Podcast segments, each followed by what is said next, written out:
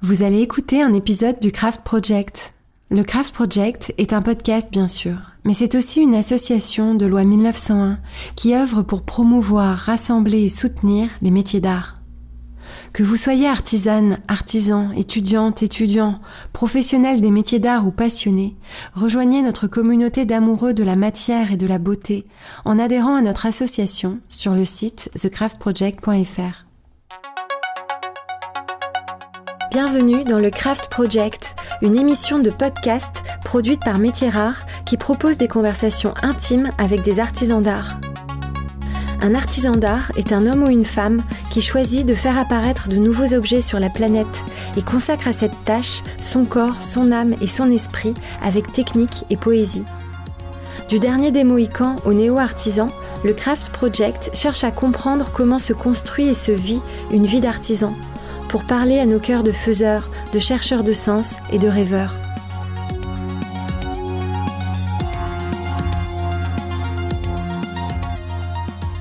Je suis Raphaël Lebeau et aujourd'hui j'interroge Aurélien Fouillet. Aurélien Fouillet est un penseur des métiers d'art. Vous avez entendu son parcours de chercheur ébéniste dans l'épisode 4 de ce podcast. Je lui tends à nouveau mon micro parce qu'il vient de publier un ouvrage important sur la vie des objets, dans lequel il dessine une philosophie des métiers d'art qui me parle et qui m'inspire.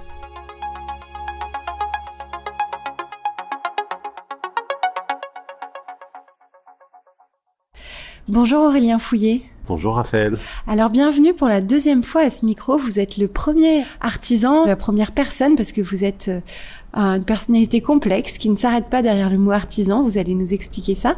Donc, pour ceux qui souhaitent revenir sur votre parcours en entier, vous êtes dans la saison 1 du podcast de Craft Project où on aura raconté toute votre aventure dans les métiers d'art, dans la sociologie, dans la recherche.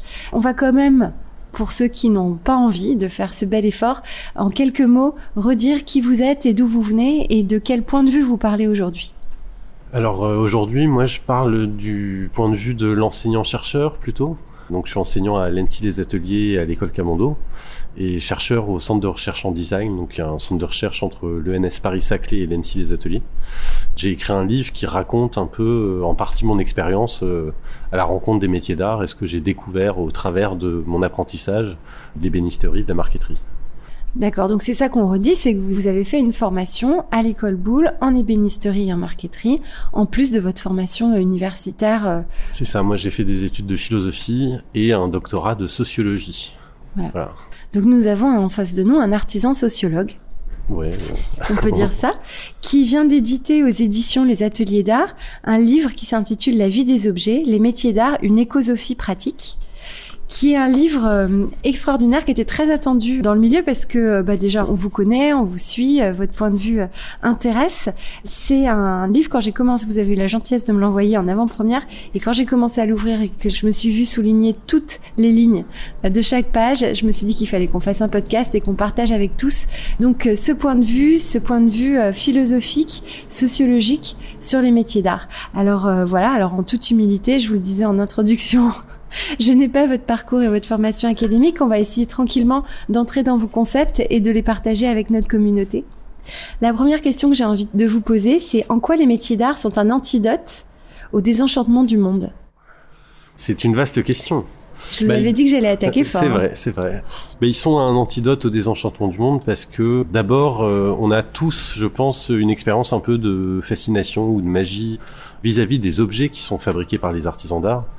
D'abord, ce sont souvent de beaux objets et ils témoignent, euh, chacun à leur manière, d'une histoire euh, au moins centenaire, voire pluricentenaire, d'un savoir-faire euh, ancien et d'une moi, je le dis souvent, on a une vision souvent patrimoniale des métiers d'art, restaurateur de la chaise Louis XV, quoi, pour le dire simplement. Alors qu'en fait, c'est d'abord une histoire de l'invention, de la création, de l'innovation. Et je pense que dans tous les objets sur lesquels on peut poser son regard, qu'on peut toucher, on sent justement euh, cette dimension créative en fait qu'il y a dans les métiers d'art. Et c'est pour ça, d'abord, à mon avis, qu'ils sont euh, un antidote, comme vous dites, euh, au désenchantement du monde. C'est pas moi qui le dis, c'est vous d'abord. oui. Sauf que ce que vous dites et ce qui m'a surpris pour un, je sais pas si vous allez aimer le terme scientifique, mais pour un chercheur comme vous, c'est qu'en fait vous dites vraiment qu'ils sont magiques ces objets. C'est-à-dire que vous n'avez pas peur d'aller dans une dimension presque, ce que j'oserais dire, ésotérique. Oui, bah, en fait, moi, il y a une question qui me turlupine avec toutes les questions que pose l'époque, et notamment les questions écologiques. Souvent, on va chercher ailleurs que dans nos cultures des réponses aux problèmes qui se posent ici. Et en fait, euh, moi, je suis toujours curieux d'essayer de voir si, d'abord, dans ma culture, dans mon histoire, il n'y a pas des possibilités d'envisager le monde autrement que comme on m'a appris à le faire.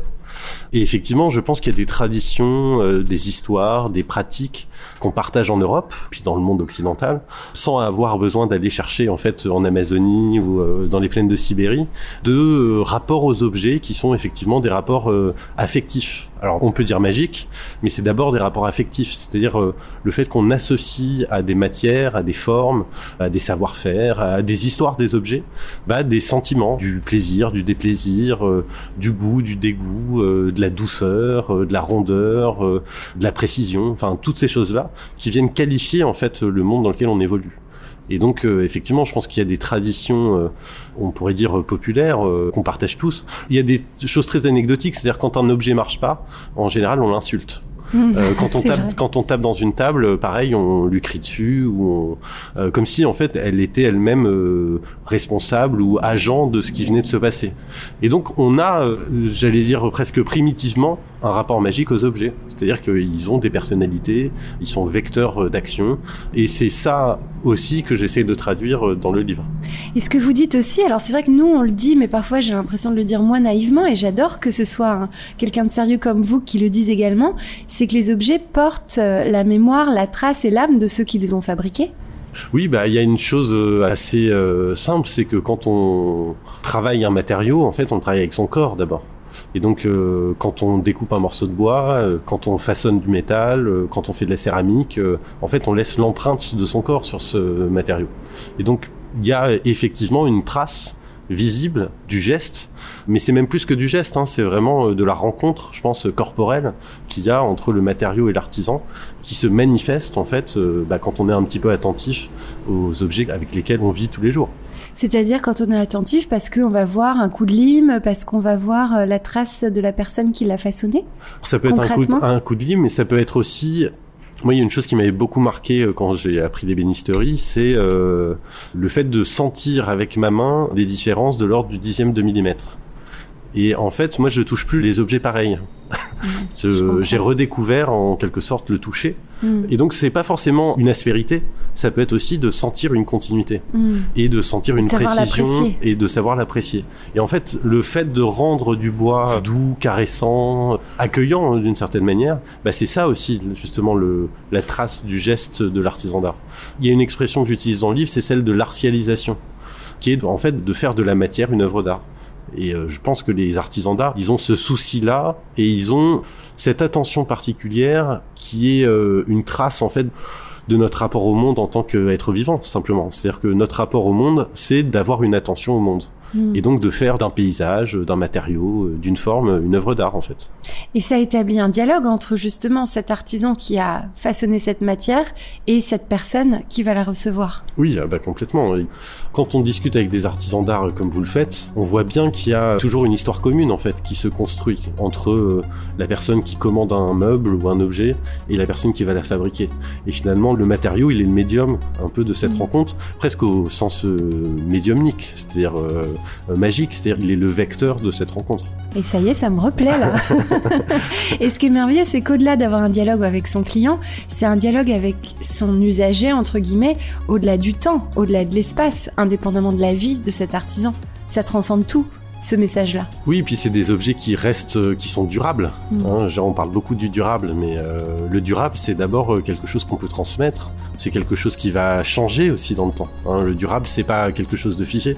Et ces objets-là, ils se patinent, ils se déforment, ils se réparent, ils se démontent. Quand on déménage et qu'on a un meuble d'ébéniste, on peut le démonter, le remonter. C'est pas comme une étagère Ikea, quoi. Euh, on sait que c'est foutu. Exactement. Et effectivement, c'est ça aussi cette euh, temporalité particulière des objets euh, issus de l'artisanat d'art, c'est que ils traversent l'espace et le temps, à la fois dans leur savoir-faire, mais aussi dans la transmission qui permettent de faire, euh, voilà, je sais pas moi, alors c'est pas des objets d'artisans d'art, mais moi par exemple j'ai des obus de 14 que mon arrière-grand-père a, a sculpté dans les tranchées. Alors c'est des objets assez laids en soi, mais voilà, ils sont vecteurs en fait d'une histoire, d'une mémoire. Euh, pour moi, ils évoquent absolument pas la guerre de 14. Enfin, Mm. je je l'ai pas vécu. Non, euh, une voilà. transcendance Mais- esthétique et poétique, au contraire. Voilà, c'est ça. Et puis c'est un, c'est une trace familiale. C'est euh, voilà, c'est l'inscription dans quelque chose, dans une chaîne. euh, et il y a une chose, euh, on dit souvent, il a les yeux de son père ou les yeux de sa mère. euh, mais je pense qu'il y a des gestes aussi qu'on prend euh, en fait à ses parents, ses grands-parents, ses cousins, ses oncles, ses tantes. Je sais que moi j'ai eu cette idée-là un jour où après avoir perdu mon grand-père, j'étais dans son garage et puis j'ai mis son bleu, j'ai pris son balai et puis je me suis mis à balayer dans le garage et en fait je faisais le même geste que mon grand-père. Et d'une certaine manière, il était redevenu présent. Vinciane Després, euh, dans un livre qui s'appelle Au bonheur des morts, elle raconte euh, cette agentivité des morts sur les vivants. Agentivité, ça veut dire quoi? C'est-à-dire le fait que c'est pas parce que les morts sont morts qu'ils n'agissent plus sur nous. Ah, Voilà. Et donc l'agentivité, c'est l'idée qu'ils continuent de nous influencer et on continue d'interagir avec eux par la mémoire, par des gestes, par des choses qu'on reproduit. Et du coup, effectivement, je pense que dans l'artisanat d'art, il y a des gestes comme ça qui se sont perpétués depuis des siècles. Euh, alors on dit pas qu'on fait les queues d'aronde comme euh, Boulle les faisait, mais d'une certaine manière, il y a un peu de ça. Il y a une continuité, une chaîne euh, qui s'est jamais interrompue et qui continue de se perpétuer, même si, euh, il faut bien le dire, les réformes euh, Ah, va- récentes. Oui, c'est vrai. Là, j'étais en train de penser à la transmission sacrée, à la magie, et puis on va arriver dans les réformes du diplôme des Almad. Mais vous avez raison, parlons-en. on va pas casser cette belle chaîne-là. Elle peut être cassée, cette chaîne.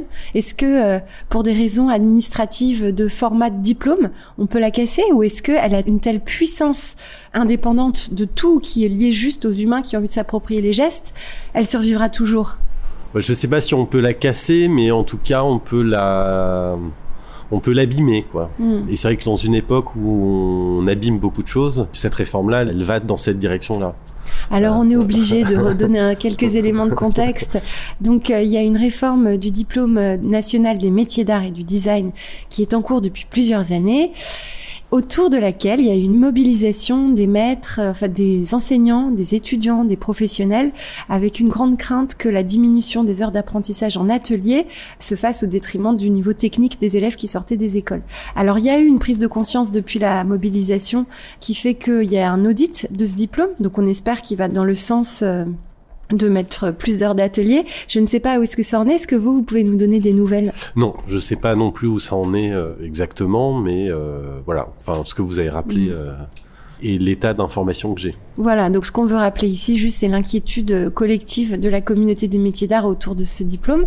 Euh, inquiétude qui a été entendue par les donneurs d'ordre et par les différents acteurs. Donc euh, l'idée, c'est tous ensemble, tous ensemble, avec la volonté de bien faire, euh, peut-être d'ajuster un tout petit peu les choses pour répondre aux attentes des élèves, des enseignants, des professionnels, mais surtout plus largement des métiers d'art. Alors maintenant, on revient à la poésie. Et euh, peut-être que je vais vous faire redire ce que vous avez déjà dit, mais voyons, en quoi les métiers d'art permettent-ils à l'homme, comme vous le dites, d'habiter le monde en poète? En fait, dans l'image ou l'imaginaire qu'on a de l'artisanat, on a, euh, ce que je disais euh, il y a quelques minutes, euh, une vision patrimoniale. Mais si on regarde l'histoire un peu de la perception de l'artisanat d'art, enfin et de l'artisanat, de la technique, du savoir-faire, chez les Grecs, il y a trois euh, qualités en fait à l'artisan. Il y a la techné, donc euh, ça c'est le savoir-faire technique, voilà. Il y a la métisse. Ça, c'est peut-être une réponse à la question précédente, c'est-à-dire c'est la capacité d'adaptation de l'artisan euh, Mm. et sa capacité à résoudre des problèmes, en fait. Euh, c'est la capacité qu'a Ulysse, par exemple, euh, pendant le siège de Troie, euh, d'avoir l'idée du cheval de Troie. Et donc, il, il trouve une solution pour euh, dénouer la situation. Ou c'est euh, la capacité du poulpe à se camoufler. Euh, Mm. Voilà, c'est des choses comme ça. Euh, et la troisième chose, effectivement, c'est la poésis. Et la poésis, c'est euh, pour les Grecs, quand on le traduit en français, ça donne la, la création. Mm. Et Platon, il définit la poésie comme ça, il dit que c'est euh, la capacité de faire euh, passer les choses du non-être à l'être. Et donc, comment les artisans d'art ont euh, cette capacité, cette faculté à nous faire habiter en poète, c'est justement parce qu'ils ont une capacité à faire apparaître des choses. À créer des choses, à faire émerger ce qu'on évoquait précédemment, c'est-à-dire des éléments d'artialisation du monde, des éléments comme ça qui viennent nous, nous donner des repères, des représentations, des sensations, des affects avec le monde dans lequel on vit tous les jours, on évolue, on grandit, on mange, on boit, on rigole, etc. Alors justement, ce que vous venez d'expliquer, je vous avais entendu l'expliquer déjà en conférence au moment où j'ai créé le podcast, et l'introduction de ce podcast, elle vient de cette explication que vous m'aviez donnée à l'époque, et c'est ça, c'est euh, un artisan d'art est un homme ou une femme qui choisit de faire apparaître de nouveaux objets sur la planète et consacre à cette tâche son corps, son âme et son esprit avec technique et poésie. Donc je vous rends César. Bah, c'est les Grecs qu'il faut remercier d'abord. Eh ben on les remercie ensemble parce qu'évidemment c'est pas moi qui ai inventé ces concepts, je les ai remis dans mon moulin de paroles dans cette introduction, mais c'est vraiment en tout cas à vous qui me les avez fait découvrir et j'en profite pour vous remercier. Euh, c'est moi qui vous remercie de les diffuser. Oui. Enfin, c'est toujours important. Euh, les idées, elles appartiennent pas aux auteurs. Euh, mm. Ce qu'il faut, c'est qu'elles voyagent. Quoi. Votre travail, euh, le podcast Craft Project, participe de ce voyage-là, de cette diffusion-là, et c'est ça qui est important. Mm. Et effectivement, tout à l'heure, je parlais de culture ou de traditions qui sont restées un peu cachées ou qui se sont minorées au fil du temps. Et celle qu'on vient d'évoquer, de Techné, Métis, Poiesis, je pense que c'est une des voies une des choses que nous disent les métiers d'art pour euh, affronter, alors j'aime pas trop ce vocabulaire guerrier, mais euh, pour euh, voilà trouver des réponses en tout cas aux questions que l'époque nous pose.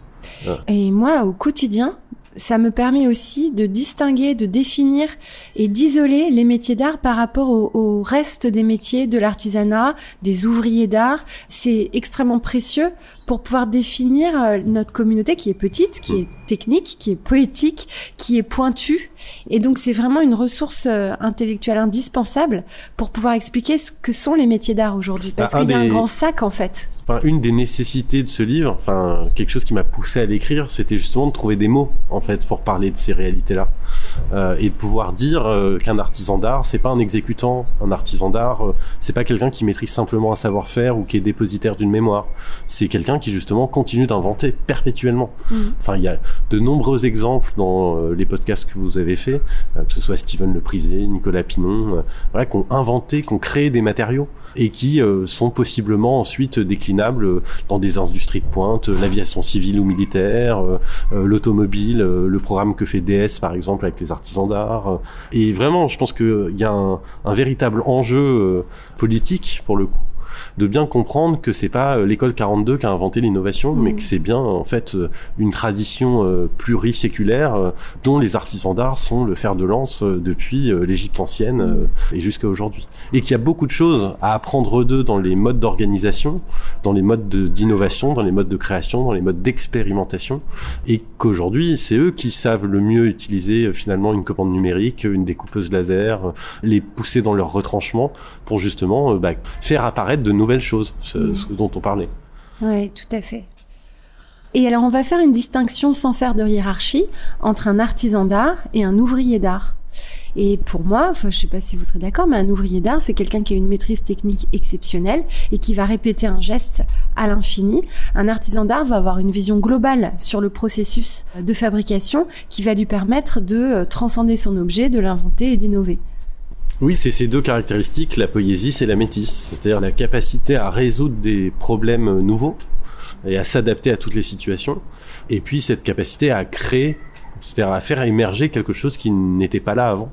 Et ça, évidemment, c'est dans le oui, dans le vocable artisan d'art. C'est-à-dire, euh, artisan d'art, c'est presque une tautologie d'artiste. Hmm. On le répète deux fois, d'une certaine manière, hmm. l'artiste dans artisan d'art. Hmm. Et c'est peut-être ça, effectivement, qui les différencie euh, des ouvriers d'art, d'autres types d'artisanat euh, qui sont pas, oui, enfin, aussi créatifs que cela c'est euh, en effet fondamental et politique de nommer les choses et c'est pour ça que votre livre est important et que je voulais absolument qu'on fasse un podcast ensemble. Notre secteur a besoin pour euh, survivre, pour s'organiser, pour se défendre, d'être euh, défini. C'est ce que vous avez fait et c'est ce que vous êtes en train de faire et donc Merci. Non, mais merci aux artisans d'art de m'avoir permis de rencontrer cet univers-là, de m'avoir transmis leur savoir-faire, de m'avoir permis de les interroger, parce que dans le livre il y a aussi des entretiens. Et voilà, le plus beau des compliments qu'on puisse me faire, c'est que les mots que j'ai trouvés euh, correspondent aux réalités que eux euh, éprouvent, mettent en œuvre, euh, expérimentent chaque jour. Alors justement, vous en avez inventé des mots. Hein. Oui. On en a cité quelques-uns, mais c'est un plaisir. Moi qui aime les mots que je comprends pas, je me suis régalée. On va en définir quelques-uns. C'est quoi un ontonaute alors un ontonaute, euh, l'ontonautique, donc c'est un néologisme, hein, c'est un mot qui n'existe pas, que j'ai inventé pour la circonstance. En fait, c'est la contraction de deux mots grecs. Donc euh, onto, c'est l'être en grec, et naute, c'est le navigateur, euh, le voyageur. Et donc les ontonautes, c'est les voyageurs de l'être. C'est ceux qui explorent euh, les formes de l'être. Et donc c'est les artisans Ou les artisans sont des ontonautes mais ils sont Les artisans d'art sont des ontonautes, parmi d'autres ontonautes. C'est certainement les premiers ontonautes, ceux qui Mm. ont en quelque sorte ouvert la voie de ces explorations des formes de l'être. Mm. Justement, euh, dans l'exploration des matériaux, dans leur euh, capacité à les transformer, à les révéler, à leur donner une forme, euh, à les qualifier, hein, comme je le disais tout à l'heure, à rendre un bois rugueux ou caressant. Mm. c'est ça en fait l'ontonautique, c'est encore une fois faire apparaître des qualités dans l'existence. Voilà. Ce qui me fascine moi, et j'aimerais avoir votre réaction euh, là-dessus, c'est l'histoire d'amour qu'il peut y avoir entre un artisan d'art et sa matière. Jusqu'à la fin de sa vie. C'est vraiment un destin et presque un sacerdoce. Ben, Il y a une chose, moi, que je trouve euh, peut-être, enfin, qui répond peut-être à cette question-là, c'est d'abord le rapport charnel que tous les artisans ont euh, avec la matière. Alors, par l'intermédiaire de l'outil ou par l'intermédiaire de la main. J'en parlais encore euh, hier avec des étudiants. C'est-à-dire que souvent, on se focalise sur la main. Et d'ailleurs, on a des collections de photos de mains euh, qui font des copeaux ou, ou des choses comme ça. Mais en fait, la main, c'est le dernier point de contact. Mais quand on scie un morceau de bois, quand on le rabote, quand on le racle, en fait, c'est tout le corps qui est mis en jeu. C'est les épaules, c'est le bassin, c'est euh, le souffle. Et donc, il y a vraiment euh, quelque chose de charnel, presque d'érotique, en fait, Mm. euh, dans la relation à la matière. D'autant que on découvre son corps aussi comme ça. Donc il y a vraiment un truc un peu auto-érotique, quoi. Euh, donc ça explique, je pense, en partie cette histoire d'amour. C'est-à-dire il y a, il y a une sensualité. Et puis il y a aussi, dans notre tradition, la technique, c'est quelque chose qui nous arrache à l'environnement. C'est quelque chose qui nous protège de la nature sauvage. Et les artisans d'art, d'une certaine manière, ils ont un rapport inverse à la technique. C'est-à-dire que c'est plutôt la part animale de la technique que la part euh, civilisatrice, si je puis dire. Et je pense que ça aussi, c'est important parce que ça euh, détermine cette histoire d'amour, comme vous dites, c'est-à-dire euh, cette affection, en fait. Mm. Envisager la technique comme la façon qu'on a de toucher le monde, euh, bah, c'est l'envisager justement presque comme un rapport amoureux, en fait. Mm. Ah, c'est trop beau. Il y a la romantique et l'amoureuse des métiers d'art qui se régalent en face de vous. Alors, est-ce que c'est encore une fois une façon de tourner autour de la même question? Je ne sais pas, mais vous, vous arrivez toujours à nous apporter encore un autre élément. C'est comment les objets peuvent-ils consoler de la collapsologie? Euh, Juste redéfinir la collapsologie aussi. bah, alors justement, la collapsologie, c'est l'idée qu'on va vers l'effondrement. Ouais. Voilà, pour dire simplement. Et donc, euh, les objets, alors, est-ce que tous les objets le font ou ne le font pas? En tout cas, c'est un rapport aux objets qui permet peut-être de, de sortir de cette idée Mm. de collapsologie. C'est-à-dire que un pot de yaourt, par exemple, en plastique, en soi, il est euh, ni bon ni mauvais. Enfin, il est ni polluant ni pas polluant. Le plastique, d'ailleurs, c'est un matériau euh, assez intéressant pour tout un tas de raisons, notamment pour sa durabilité. Et on pourrait très bien imaginer que les pots de yaourt ils soient transmissibles de génération en génération. J'ai une de mes étudiantes qui avait commencé euh, sa présentation de mémoire comme ça, où elle nous montrait un pot de yaourt des Jeux Olympiques de Barcelone euh, dans les années 80, qu'on avait retrouvé l'année dernière sur la plage de Barcelone. Et ce pot de yaourt était en parfait état. C'est bien la preuve que le problème c'est pas l'objet, c'est-à-dire Mhm. que l'objet lui il est durable. Le problème c'est le rapport qu'on a à cet objet. Et donc encore une fois, euh, on est débordé d'objets. Il y a des objets euh, aujourd'hui qui sont aux confins du système solaire, c'est-à-dire qu'on c'est pas simplement euh, des sacs plastiques dans la forêt amazonienne, on a aussi envoyé des sondes euh, un peu partout dans l'espace et aujourd'hui il y a même des embouteillages autour de la planète Terre. Et en fait, moi ce qui m'interroge là-dedans, c'est pourquoi est-ce qu'on a produit autant d'objets? On a produit autant d'objets justement parce qu'on a perdu une qualité, à mon avis, qu'ont les artisans d'art, c'est cette attention à l'objet. Plus personne ne sait comment sont fabriqués les objets. Oui, il y a- une anecdote que je dis souvent euh, à ce propos et quelque chose qui m'irrite un peu. je fais beaucoup de vélo et depuis que j'ai fait ma formation en ébénisterie, je suis attentif aux objets. Enfin, en, en tout cas, j'essaye. Et il y a un truc moi qui m'horripile, c'est le bruit des vélos. C'est-à-dire les vélos, en fait, ils grincent, ils grognent, ils frottent. Et en fait, c'est des objets qui se plaignent. Et je pense que véritablement, il y a beaucoup d'objets autour de nous qui se plaignent. Mais on les entend pas. Et on les entend pas parce qu'on n'y est pas attentif.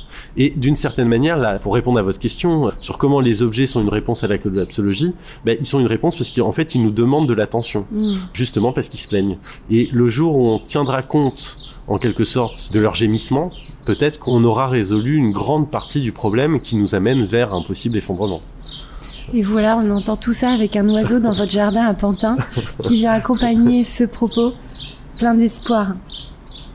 Alors, dans les mots qui m'ont beaucoup plu et qu'on a envie euh, d'expliquer aujourd'hui, c'est quoi l'enromancement par le fer? Alors l'enromancement, c'est une notion que j'avais développée euh, moi dans ma thèse, euh, dans mon doctorat. Et au départ, l'enromancement, c'est quelque chose que faisaient les chevaliers du Moyen Âge. La chevalerie, au départ, c'est un ordre militaire qui tire sa légitimité, euh, défendre les châteaux forts, pour le dire simplement. Et au Moyen Âge, à un moment, les royaumes se stabilisent et donc les chevaliers deviennent inutiles. Et donc pour continuer de se légitimer, ils vont faire appel aux troubadours euh, pour raconter leurs exploits.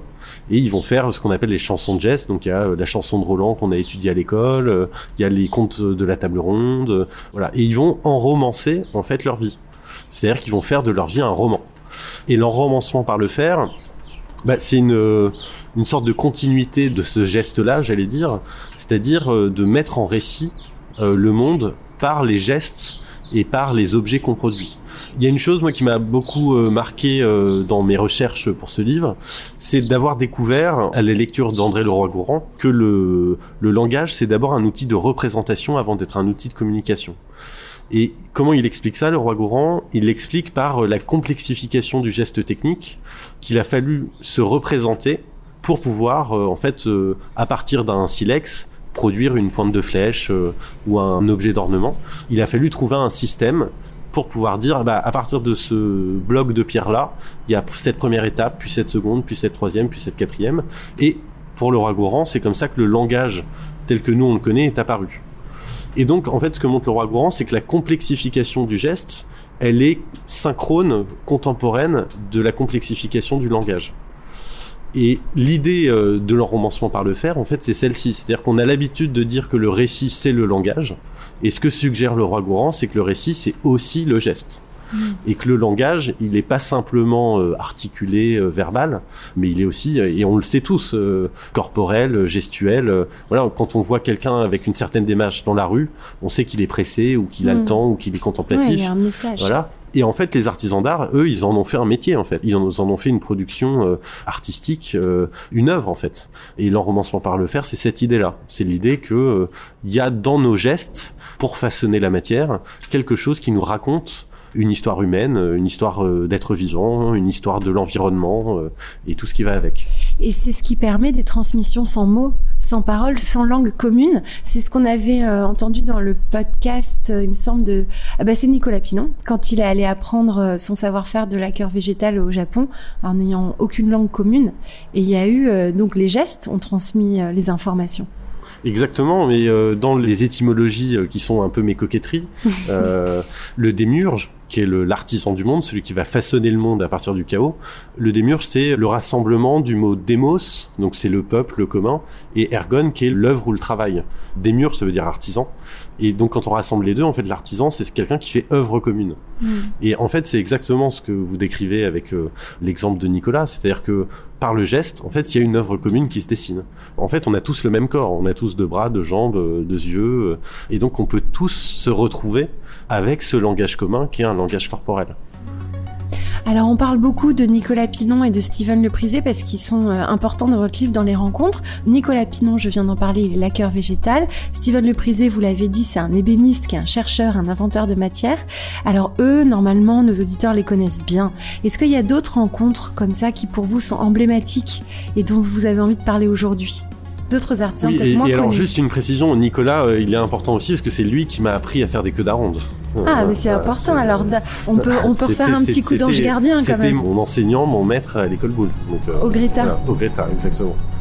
Est-ce qu'il y a d'autres euh, rencontres comme ça? Bah, euh, Il y a Dimitri Linka, le binôme euh, de Nicolas qui est euh, designer. qui est designer. Euh, Il y a des designers aussi, moi que j'aime beaucoup, euh, Jean-Simon Roch par exemple, euh, qui euh, travaille sur les objets vivants et qui par des justement des détails de mouvement, en fait, anime la matière, anime des petites choses, fait des très belles choses aussi.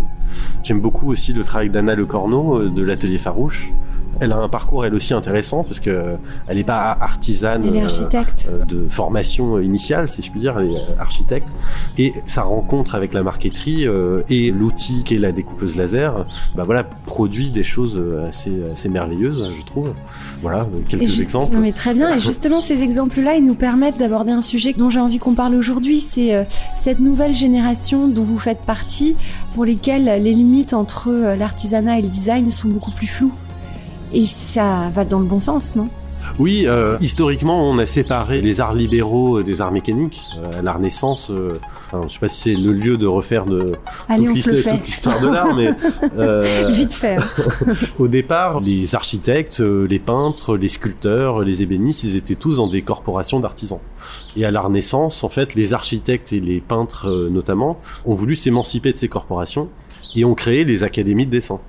Et c'est à ce moment-là, en fait, qu'il y a une sorte de séparation entre euh, des professions artistiques et intellectuelles, abstraites, euh, qui vont donner le fameux diseigno.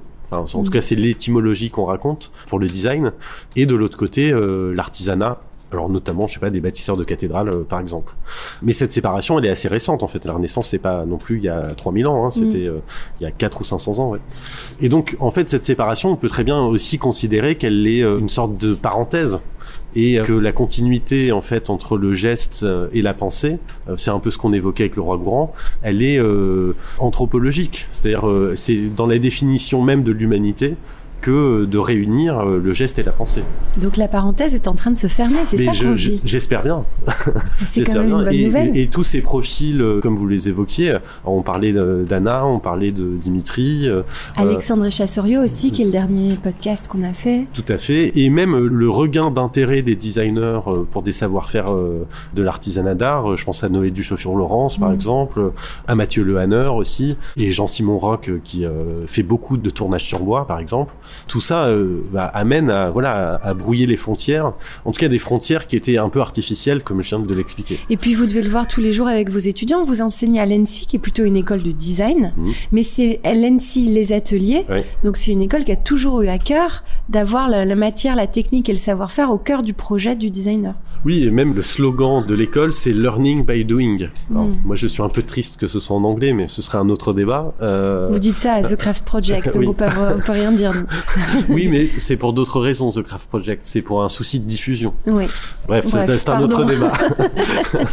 mais euh, oui, oui, à l'ENSI, euh, ils ont à cœur, en tout cas, d'apprendre le design par le faire. Après, est-ce qu'ils ont euh, le savoir-faire d'étudiants de l'école Boulle Ah bah non. Peut-être pas. Mais en tout cas, ils ont une appétence pour la matière. Et effectivement, les collaborations sont de plus en plus faciles. Exactement. et si il y a pu y avoir des rivalités disciplinaires, je dirais, euh, elles sont voilà, elles sont en train un peu de s'estomper et en fait les uns comme les autres découvrent aussi les potentialités de l'autre discipline. Bien sûr. Et euh, voilà, le prix Bettencourt qu'ont eu euh, Dimitri et Nicolas en est une parfaite illustration d'un dialogue réussi entre mmh. le propos d'un designer et le propos d'un artisan d'art mmh. qui fait de la laque comme il y a 10 000 ans. Quoi. Tout à fait. Donc là, on fait référence au prix Bettencourt pour l'intelligence de la main en catégorie dialogue qui a été obtenu par Dimitri Linka et Nicolas Pinon en 2021, il me semble. Je crois bien, oui. Voilà. Qu'est-ce qu'on peut souhaiter, euh, Aurélien Fouillet, à ce livre? Puisqu'on a une fée clochette, vous savez, dans les parages. c'est vrai, c'est vrai. Euh, bah, ce qu'on peut lui souhaiter, c'est d'abord que les artisans le lisent.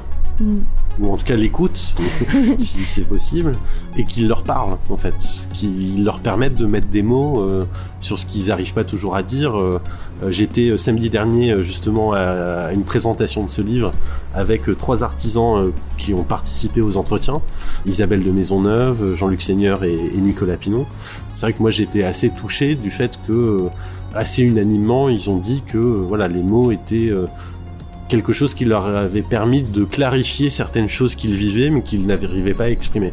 Et complètement, ça nous aide tous, nous qui sommes sur le terrain, en fait, de l'action dans les métiers d'art. On a besoin, et vous êtes formidable, il faudrait qu'il y en ait encore plus, de penseurs du secteur. Moi, j'y œuvre en tant qu'enseignant, enfin, mm. j'essaye.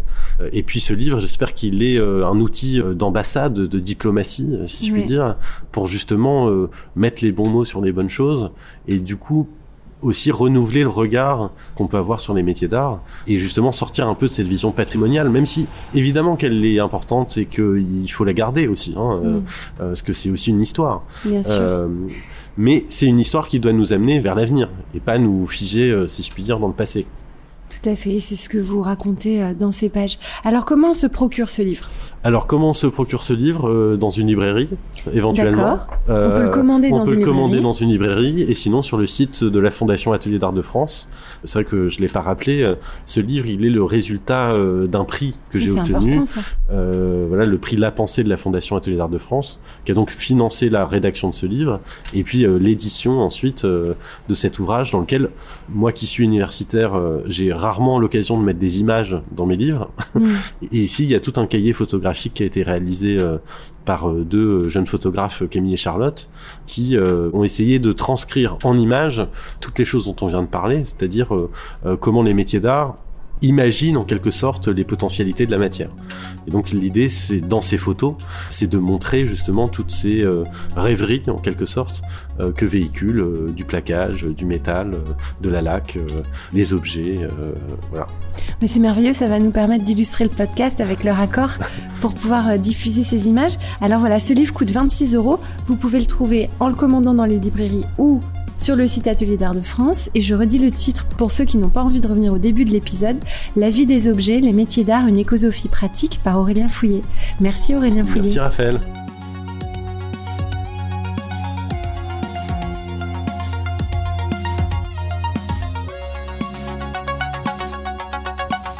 Cet épisode du Craft Project a été produit par Métier Rare. Métier Rare est un studio de craft thinking qui met l'intelligence des métiers d'art au service des maisons d'excellence. Il a été réalisé par Philippe Calvérac. La musique a été composée par Velvet Stairs.